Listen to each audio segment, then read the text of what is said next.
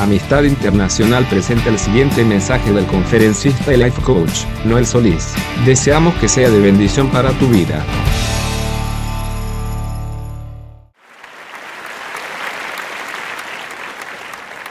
El, título de este mensaje es ¿Qué carrera estamos corriendo? ¿Qué carrera estamos corriendo?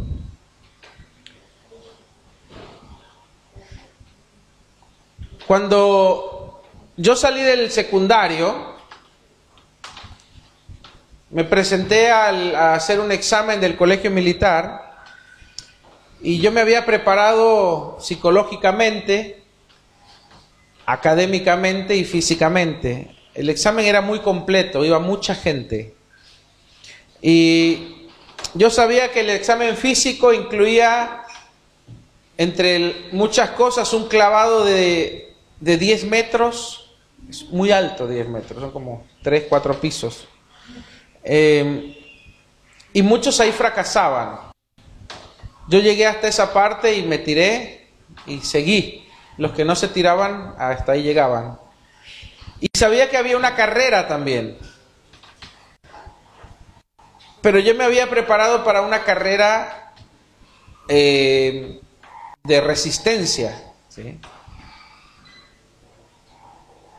Y bueno, después de hacer los exámenes uno iba pasando hacia líneas y te formabas ibas de un examen a otro. Entonces ya llegaba el momento de la carrera y me formé donde todos corrían y se formaban y iban pasando de 10 en 10 y, y corrían, pero uno no podía ver porque era mucha gente. Hasta que te llegaba tu turno, te ponían en la pista y daban el banderazo. Entonces llegó mi turno, me pusieron la pista y dieron el banderazo. Yo pensaba que era una carrera de resistencia, entonces pues no iba a matar toda mi energía en la salida. Salía normal y dije después le meto más fuerte. Pero cuando vi a mitad de la carrera, o sea, unos pasos más adelante, vi que no era una carrera de resistencia, era una carrera de 100 metros. O sea, era muy corta. Tenías que ir con todo, entonces corrí con todo lo que pude, porque si llegabas al final quedabas fuera. Llegué casi sacando los pulmones por la garganta. El asunto es que muchas veces, ¿por qué te cuento esto? Muchas veces nosotros eh, nos encontramos corriendo una carrera la cual no, no escogimos o la cual pensábamos que era diferente. Yo creo que hay, en la vida todos están corriendo una carrera, todos quieren llegar a un lugar, todos tienen una meta o varias metas o objetivos que cumplir. Pero no hay nada peor que terminar la carrera y darte cuenta que estabas en el lugar equivocado o corriendo la carrera equivocada. Por eso el mensaje se llama ¿qué carrera estamos corriendo? Yo creo que hay dos tipos de carrera en la vida. Y, obviamente todos peleamos por llegar en primer lugar, todos queremos avanzar, todos queremos ser mejores para no quedarnos atrás. Pero a veces nos encontramos corriendo la carrera incorrecta. ¿Y qué problema hay con correr la carrera incorrecta? El problema es que no vas a ganar porque tal vez te preparaste para una cosa y estás corriendo en algo completamente diferente. Como en mi caso, yo me preparé para resistencia y era una carrera de velocidad. No, no importaba si tú aguantabas mucho, lo que importaba ahí era correr con todas tus fuerzas. Eh, y cuando eso pasa, cuando te encuentras corriendo en tu vida hacia una meta que no es la que realmente pensabas o que no es la carrera que tendrías que haber elegido, te vas a encontrar con muchas frustraciones en tu vida. Te vas a encontrar con decepciones. ¿Cuántas veces nos enteramos, por ejemplo, pasa en las familias el típico primo que le va bien, ¿no? Y que tus papás te dicen, ¿ya viste a tu primo Pedrito? que le va tan bien, que es un exitoso doctor, que es director de un hospital y que se casó con una modelo y tiene dos hijos que parecen eh, eh, de esos bebés de comercial de pañales. Y tú no tenés ni novia, andás buscando trabajo y si tuvieras hijos probablemente serían como Chucky, el muñeco diabólico.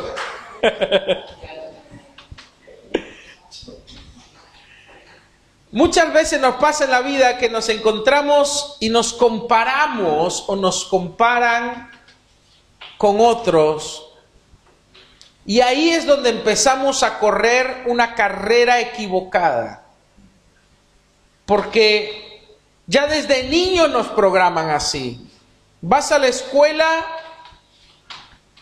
y no importa si tú eres un buen hijo, no importa si amas a tus padres o no, no importa eh, si eres obediente, si vos te sacás un 5, ya te están mentalizando que tú eres un 5, tú eres un 7 y tú eres un 10.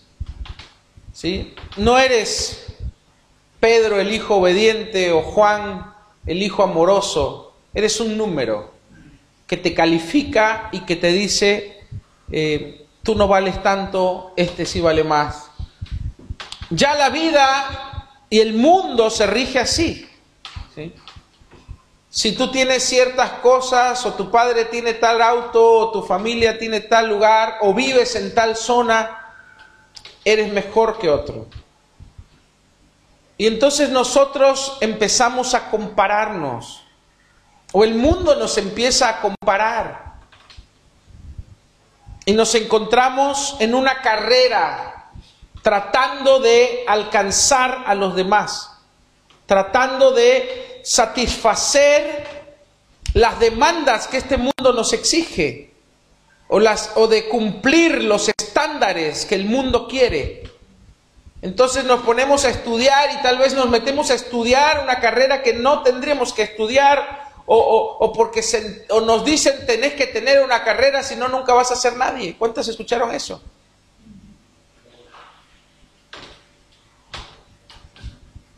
Y sabes que todo esto es mentira, porque tú no necesitas una carrera para ser alguien.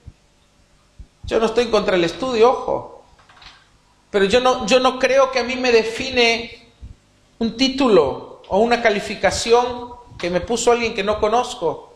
Yo no creo que a mí me define una nota o saber sumar más rápido que otro. Yo creo que hay otras cosas que son las que a mí me definen y yo creo que hay otras cosas que son las que a ti te definen. Pero el mundo nos ha metido en una carrera y aunque tú no lo hayas escogido, tal vez estás eh, en una carrera o corriendo una carrera en la cual no tendrías que estar. Desgraciadamente aún dentro del cristianismo, dentro de la iglesia, hay muchos que están corriendo la carrera del mundo. Hay pastores que están tratando de, superar su necesidad de éxito teniendo iglesias grandes, pensando que así son más exitosos y así están avanzando en su carrera.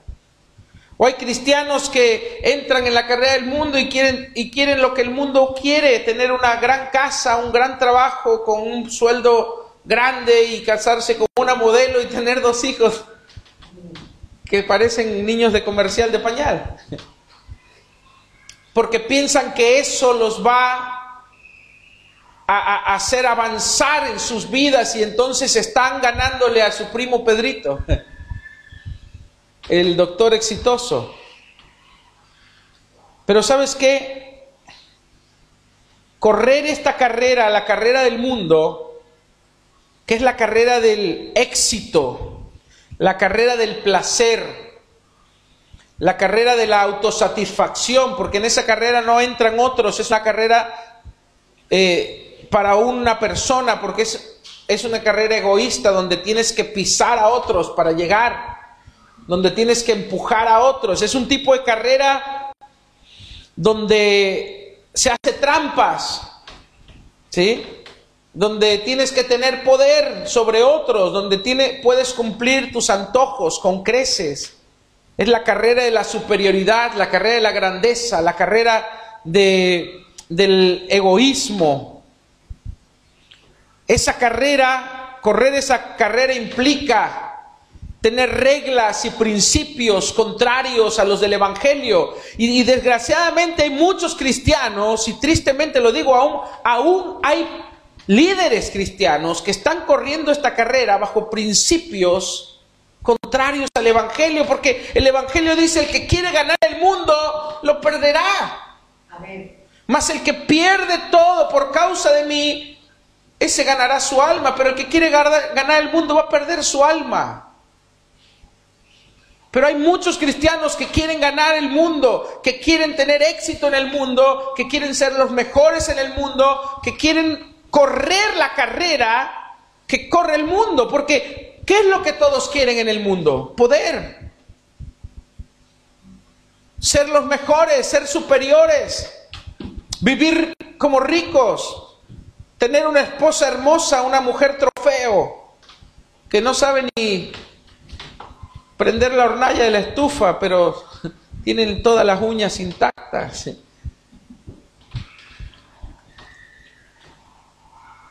Este tipo de carrera implica hacer trampa. ¿Sí? En esta carrera se vale empujar, se vale pisar a otros. Y en esta carrera no puedes tener paz porque te tienes que cuidar la espalda. Porque en cualquier momento te traicionan, en cualquier momento te empujan o te meten el pie. Porque el, único objetivo de esta carrera es ganar a toda costa sin pensar en nadie más, más que en uno mismo.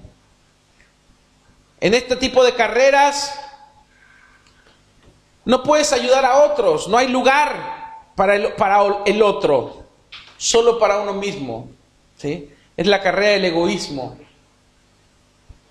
Pero la carrera del cristiano es diferente. Pero muchas veces nosotros nos vamos a encontrar en algún momento de nuestra vida donde el diablo nos va a, sugerir y nos va a decir, mira, te están ganando. ¿Cuántos les ha pasado alguna vez que, que ves a alguien y, dice, y te ves a ti mismo y pareciera que alguien te dijera, te están ganando, te estás quedando atrás? ¿Cuántos se han sentido así alguna vez?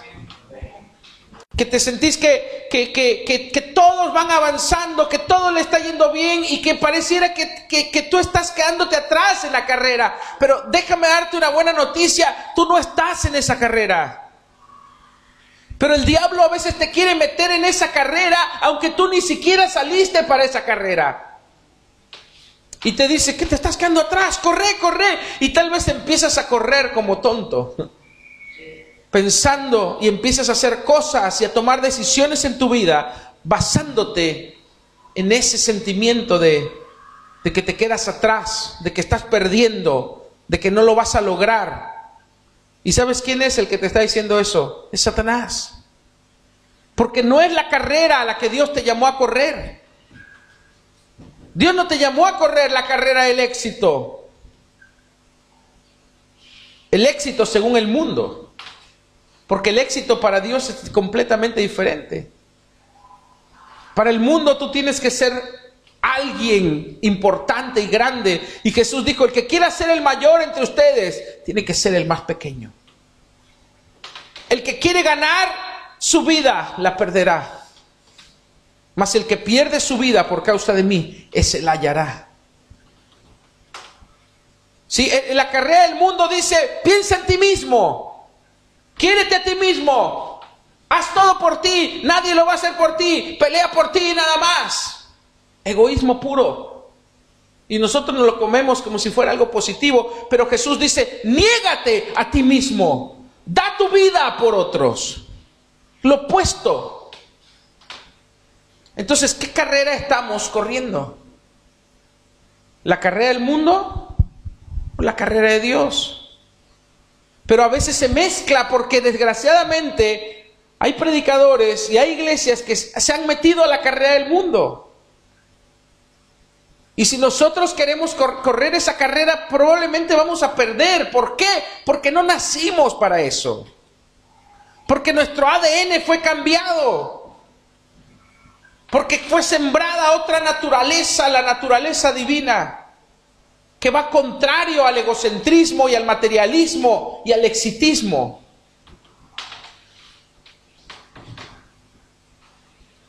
¿Cuál es la carrera del cristiano? ¿Cuál es la carrera que Jesús nos puso por delante? En esta carrera la meta no es tener éxito según el mundo. ¿Sí? No se trata de competir contra nadie, sino contra ti mismo. Yo no compito contra nadie y no me comparo con nadie. Porque el éxito o el fracaso ya no lo miden otras personas, sino lo mide Dios. Y lo que va a definir si yo estoy corriendo o no es mi avance personal, mi crecimiento espiritual. Es lo que define si yo estoy corriendo bien la carrera o no. Mi progreso y mi avance se va a medir en base a lo que Dios está haciendo en mí en base a lo, que a, los logros espirituales. En, en, la carrera del cristiano las relaciones tienen más importancia, en la carrera del mundo no. ¿Por qué crees que hay tantos divorcios en, este, en estos últimos años, en estas últimas décadas? Porque el mundo está programado para pensar en sí mismo y en el matrimonio tú ya no, no puedes pensar solo en ti. En realidad, para que un matrimonio tenga éxito, tú tienes que pensar en el otro.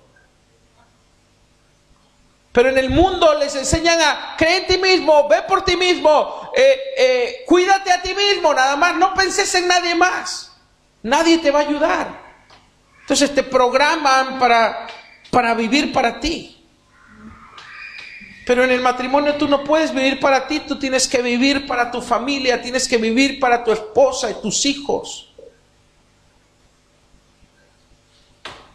Entonces en la, carrera de, de, Dios, en la carrera de Jesús, se valoran más las relaciones. No es una carrera que se corre solo, es una carrera que se corre junto a otros, donde tú ayudas al que se cae, donde al que va, al que va más despacio lo ayuda. Dice la Biblia, el fuerte sostenga al débil.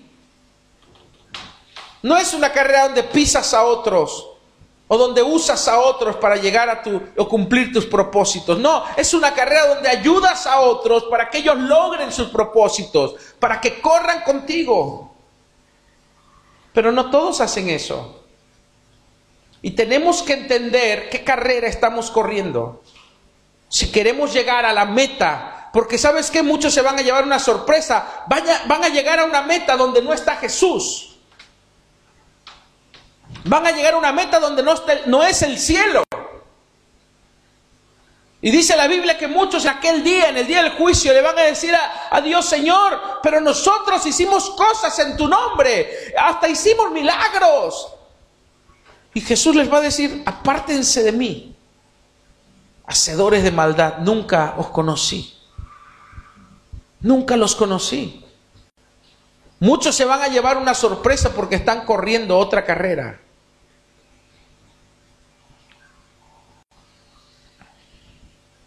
En la carrera de Cristo, en la carrera que Dios pone delante tuyo, tu capacidad de desprenderte de ti mismo, de ser libre de la presión de este mundo, va a definir tus logros.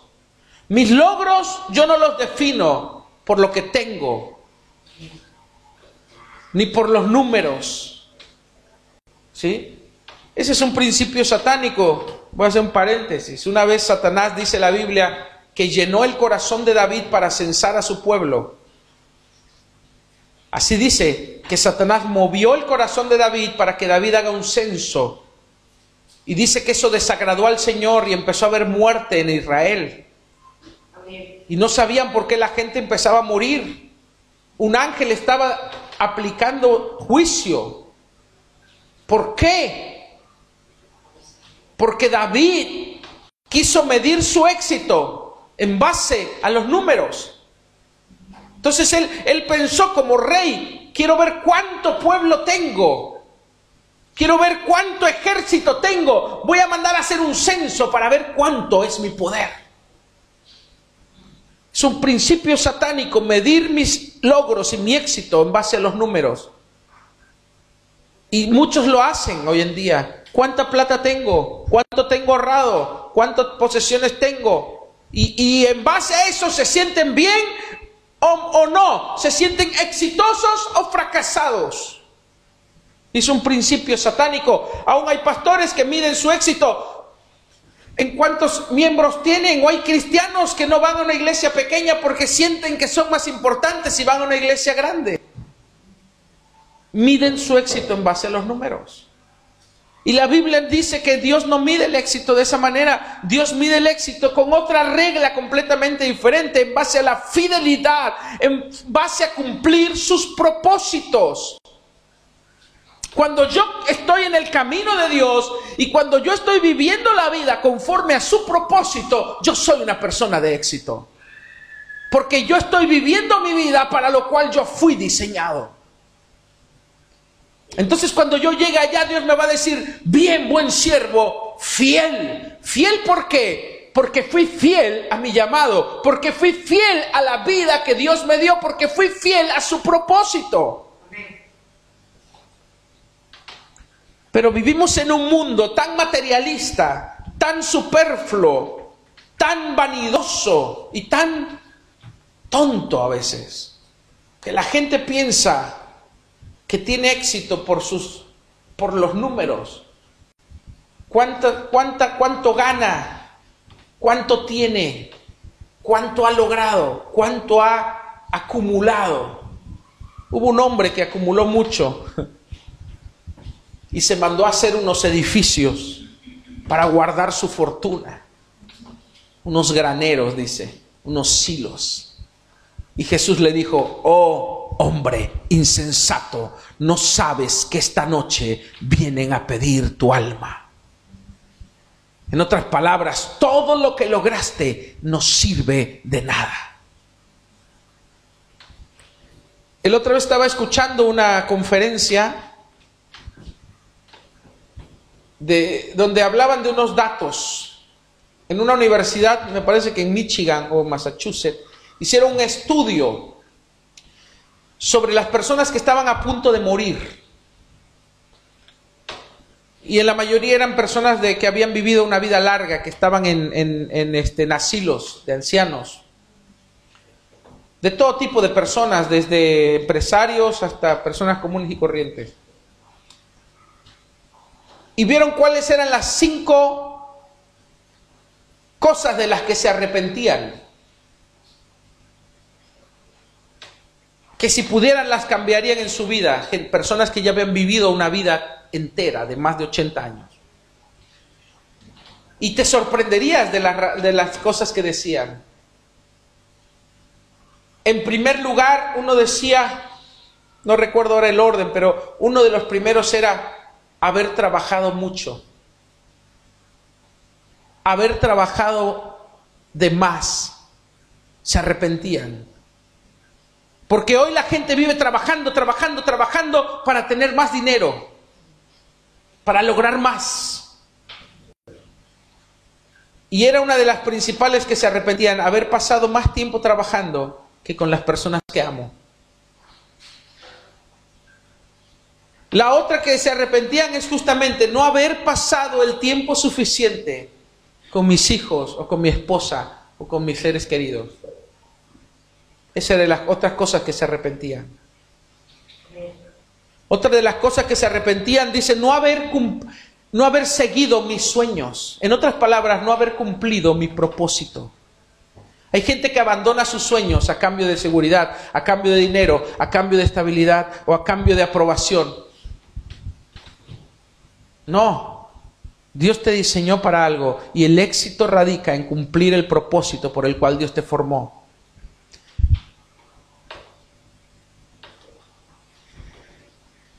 Los que corren la carrera del mundo al final de sus vidas se encuentran solo insatisfacción. Se encuentran solos la gran mayoría.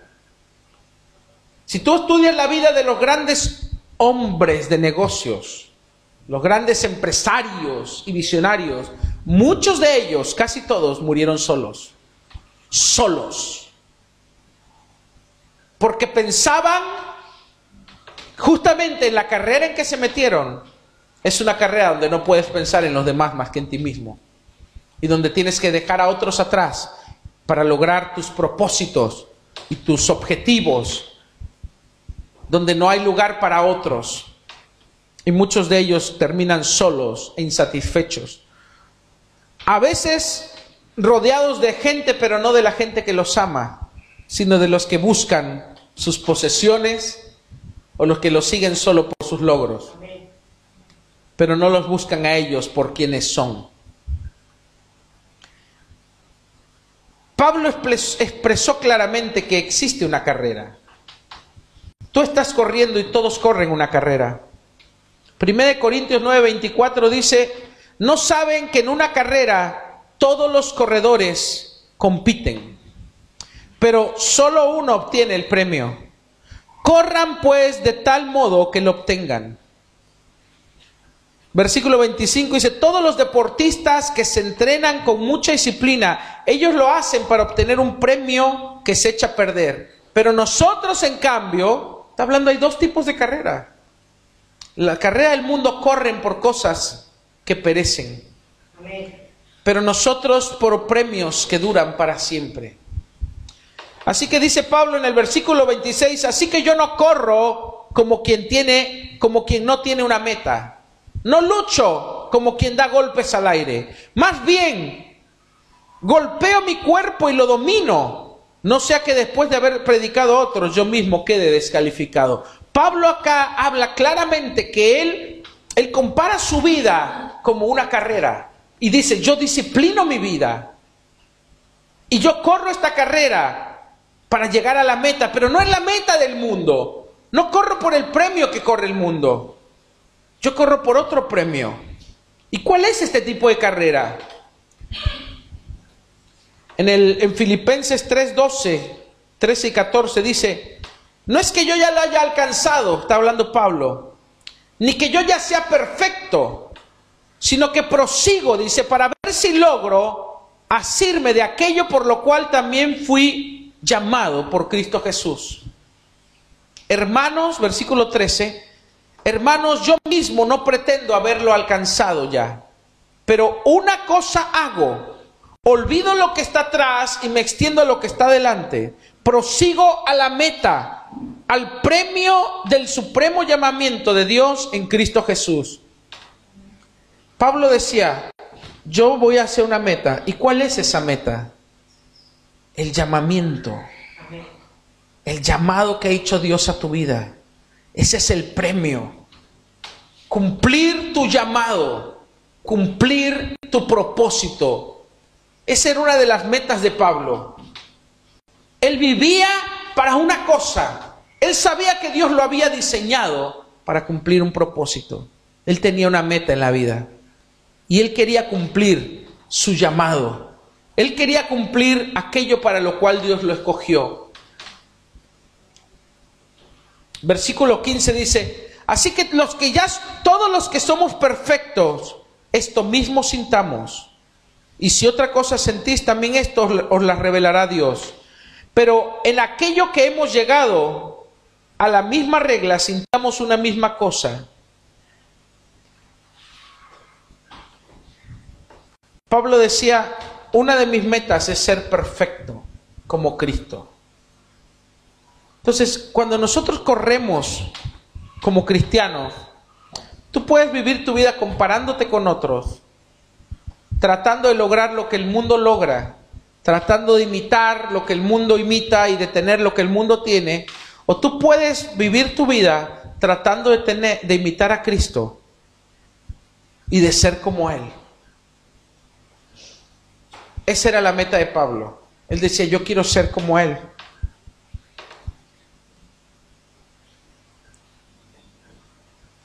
Primera de Juan 2.6 dice, el que dice que permanece en Él debe andar como Él anduvo. Esa es mi meta. Esa tiene que ser nuestra meta. Andar como Jesús anduvo en la tierra. Ser como Jesús. Romanos 8:29 dice, porque los que antes conoció, también los predestinó. ¿Para, que, ¿Para qué? Para que fuesen hechos conforme a la imagen de su Hijo. Nuestro destino es ser como Jesús. Para que Él sea el primogénito entre muchos. Efesios 4:13 dice, hasta que todos lleguemos a estar unidos por, por la fe y el conocimiento del Hijo de Dios, hasta que lleguemos a ser un hombre perfecto a la medida de la estatura de la plenitud de Cristo. En otras palabras, nuestra meta es llegar a ser como Jesús. Ese tiene que ser tu meta. Entonces, cada día yo me esfuerzo, cada día yo corro, cada día yo disciplino mi vida para ser cada vez más como Jesús, para ser más humilde, para ser más santo, para ser más lleno del Espíritu, para caminar en el Espíritu, para caminar en poder, para fluir en la unción, para negarme a mí mismo, para ayudar a otros. Esa tiene que ser nuestra meta como hijos de Dios. Si es, si no vivimos por esas metas, me parece que estamos viviendo otro evangelio. Hay muchos que están viviendo otro evangelio, que solo viven para sentirse bien, que solo viven para pasarla bien, para tener lo que el mundo tiene, solo que yo soy cristiano. Al final están viviendo por lo mismo que el mundo. El mundo quiere placer, el mundo quiere poder, el mundo quiere dinero, el mundo quiere sentirse bien. ¿Qué nos diferencia? Cumplir nuestro destino y cumplir nuestro propósito, esa es nuestra meta. Efesios 1:11 dice, en él asimismo tuvimos herencia, habiendo sido predestinados conforme al propósito de aquel que hace todas las cosas según el designio de su voluntad. Fuimos predestinados, fuimos escogidos para cumplir el propósito de Dios. En otras palabras, mi hermano, y concluyo con esto, tú puedes matarte corriendo una carrera que te va a llevar a la frustración, a la soledad, a la insatisfacción personal, a tener una vida vacía y hueca, sin propósito. Eso es lo que el mundo ofrece, aunque te lo pinta hermoso, porque el pecado parece lindo porque lo que el mundo ofrece son luces y espectáculo, como en los circos, pero cuando se apagan las luces, ¿qué queda? Basura, suciedad, mal olor, no hay nada, vacío. El mundo ofrece solo una ilusión. Y muchos la están corriendo. Satanás se lo ofreció a Jesús, lo llevó hasta lo más alto,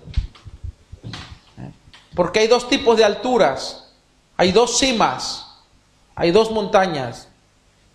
Moisés fue a la montaña de Dios, pero también estaban los lugares altos, donde adoraban a los demonios y a los baales y a los falsos dioses. Hay dos cimas. Hay muchos creen que por decir, yo voy a la cima, a la cima, pero ¿quién está en esa cima? ¿Quién está en ese pico de la montaña? Y Satanás llevó a Jesús, dice, a una cima muy alta y le mostró, dice, todos los reinos del mundo con sus riquezas, con su poder. Y se lo ofreció. ¿Sabes qué? Muchos buscan eso. Muchos buscan eso. Tristemente muchos cristianos buscan eso también. Y tristemente muchos predicadores que están en la televisión ofrecen eso. Y todos, ¡ah! Jesús nunca ofreció eso. Satanás fue el que le ofreció a Jesús. Todo esto te daré si postrado me adoras.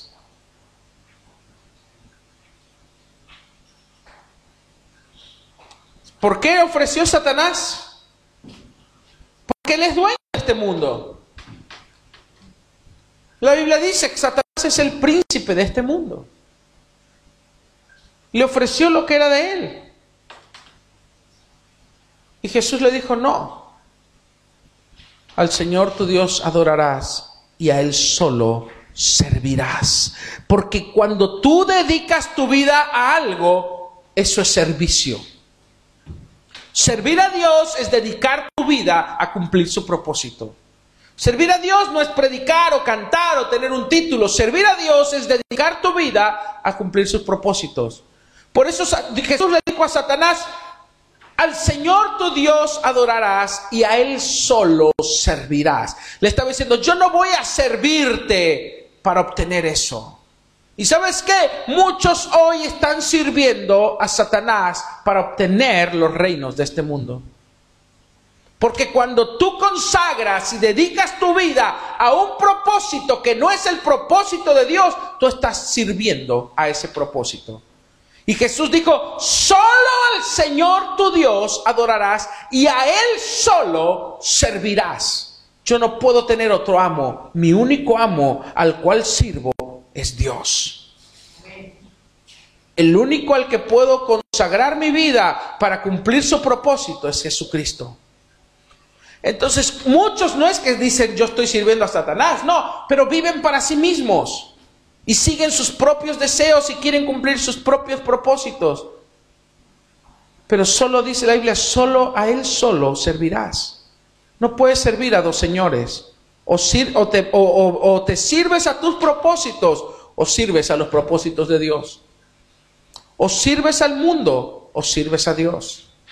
No puedes servir a dos señores. Porque dice, o se amará uno y se aborrecerá otro, dice la Biblia. Entonces tenemos que tomar una decisión. Tenemos que tomar una decisión, no importa que todo este mundo se, se agolpe y se desviva para correr la carrera que el mundo ofrece. Tú puedes correr otra carrera. Una carrera donde ya no compites con otros, donde no te comparas con otros sino que tu meta es cumplir el propósito de Dios en tu vida. Tus logros ya no serán una esposa linda, una casa grande y un auto último modelo. Tus logros serán cuán humilde eres, cuánto te pareces a Jesús, cuánta santidad hay en tu vida, cuánto poder de Dios hay en tu vida, cuánto te has entregado y consagrado a Él, cuánto te has negado a ti mismo y has, dado tu vida en sacrificio por otros.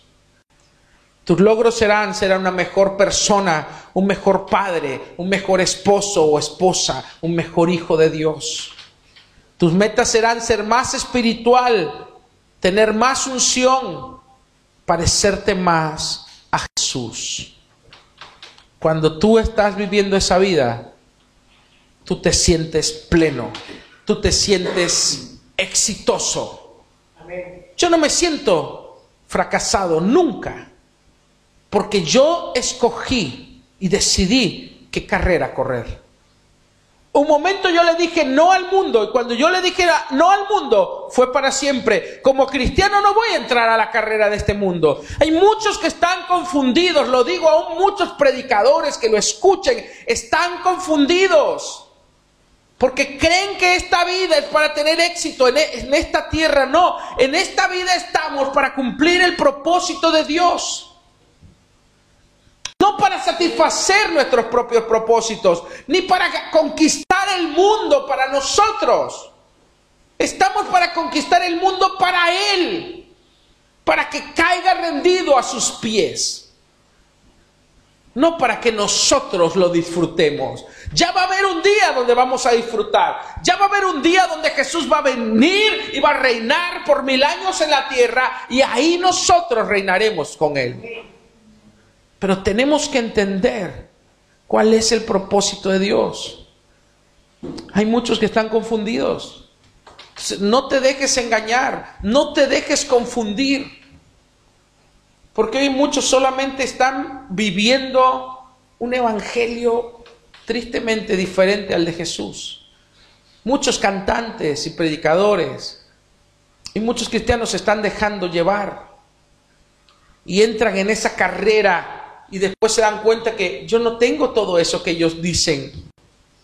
Y te sientes frustrado, y te sientes miserable, y te sientes poca cosa, porque te estás comparando con el mundo. No te compares con el mundo. Jesús nos llamó a correr otra carrera, donde los éxitos y los logros se miden diferente, donde tú eres especial, no por lo que tú tienes, ni por lo que tú posees, ni por los logros que has conquistado, sino que eres especial porque Él te hace especial, porque Él dice que eres especial, por tu relación que tienes con Él. Amén. ¿Cuántos dicen amén? Ponte de pie, vamos a orar. Hoy muchos se van a tener que replantear sus metas, su vida, sus propósitos. Y para muchos hoy va a ser un descanso en su alma de decir gracias Señor que estoy viviendo la vida que tú quieres que viva. Amén. Gracias porque estoy caminando en tus propósitos. Y tal vez los que no lo están haciendo van a tener que decir, Señor, a partir de hoy yo quiero correr en la carrera que tú me has puesto, no en la carrera que el mundo quiere que corra. Mis metas van a ser otras mis objetivos son otros y mi éxito eres tú. Mi éxito lo marcas tú, Señor. Levanta tus manos. Dile gracias, Señor. Gracias por tu llamado. Gracias por tu propósito. Hoy te pedimos perdón, Señor, si el mundo nos ha, tentado, si el mundo nos ha seducido. Hoy te pedimos perdón. Hoy enfilamos hacia la meta que tú nos pones, hacia tus objetivos, hacia tu propósito, Señor. No dejes que nada nos distraiga, no dejes que nada nos seduzca. Mi propósito en la tierra eres tú, Señor. Tú eres el premio, tú eres la meta. Gracias, Señor, por permitirme conocerte. Llévame a la cima, al monte alto, a encontrarme contigo, Señor. Tú estás en la cima de la montaña. En el nombre de Jesús. Amén y amén. ¿Cuántos dicen amén?